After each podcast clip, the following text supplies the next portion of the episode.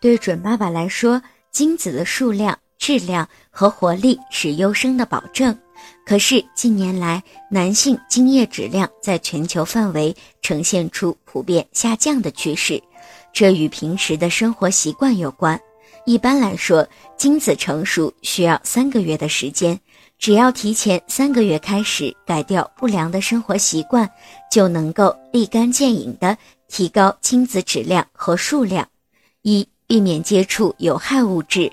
科学研究表明，许多物理。化学、生物因素作用于人体，对生殖功能会产生损害，使染色体异常、精子畸形，影响胎儿的正常孕育。